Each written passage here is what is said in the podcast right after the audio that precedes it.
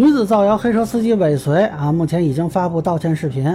她在法律上应该承担什么责任？如何看待背后的性别话题？大家好，我是关注新闻和法律的老梁，让我来跟您聊聊这事儿。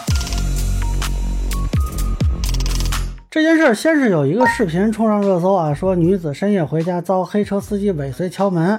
那么根据报道呢，是一位女性网友发布了一段监控视频，视频下方呢，该网友表示网约司机不认识。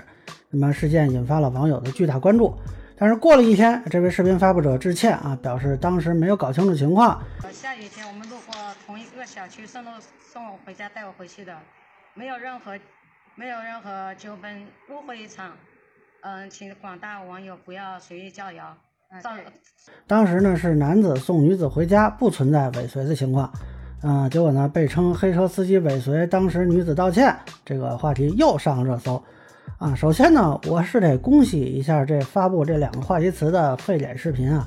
这家媒体在连续两次未做核实的情况下，连得两个热搜，我真是大开眼界啊！原来现在媒体操作是这么玩的啊！那么咱们说回这个事件本身吧，啊，目前没有看到警方或者其他官方机构对这件事情就说明。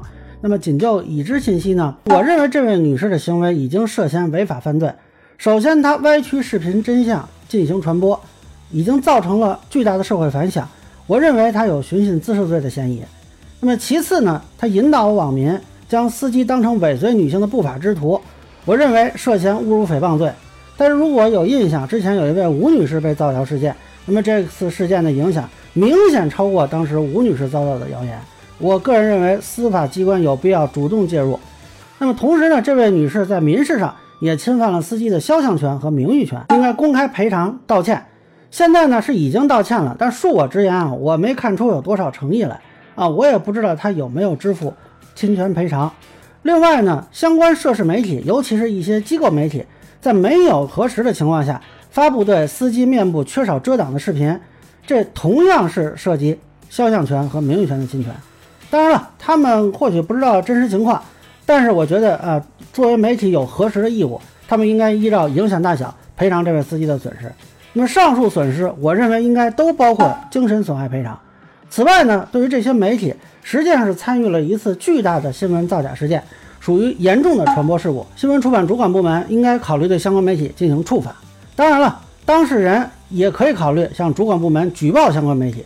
那么最后，我想说一下，我其实非常不希望这件事陷入到性别话题之中。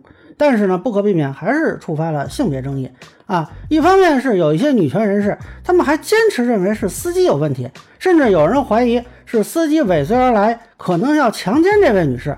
呃，我想说，他一路在车上啊，黑灯瞎火不下手，就非等这位女士回到家进了屋锁上门啊，才想起来下手啊！这个逻辑恕我难以认同。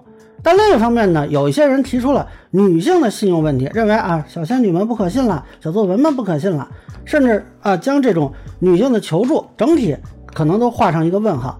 但就我看来呢，这两种做法都是将事件中的性别因素做了过重的处理，就像唐山打人事件一样，只不过那次是女权人士把问题归结为女性因性别受侵害，而这一次是一些人归结为男性因性别被诬陷。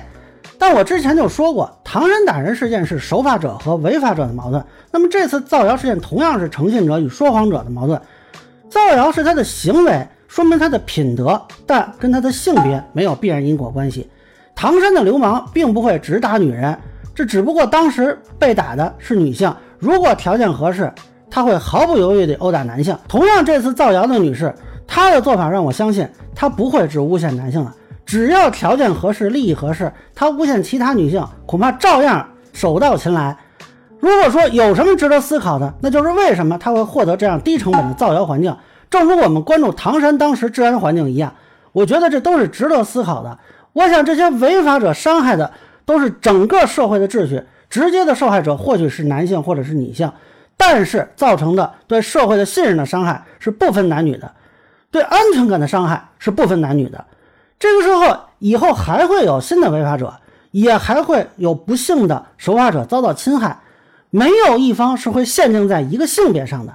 因此，我希望更多的人是去谴责他的行为，谴责他的道德，而不是谴责他的性别以及性别背后一整个群体。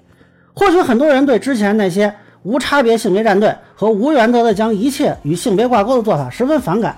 那既然如此，我们是不是至少不要去加入他们？以上就是我对女子造谣遭司机尾随事件的一个分享，个人浅见难免疏漏，也欢迎有不同意见的小伙伴在评论区和弹幕里给我留言。如果您觉得我说的还有点意思，您可以关注我的账号老梁不郁闷，我会继续分享更多关于新闻和法律的观点。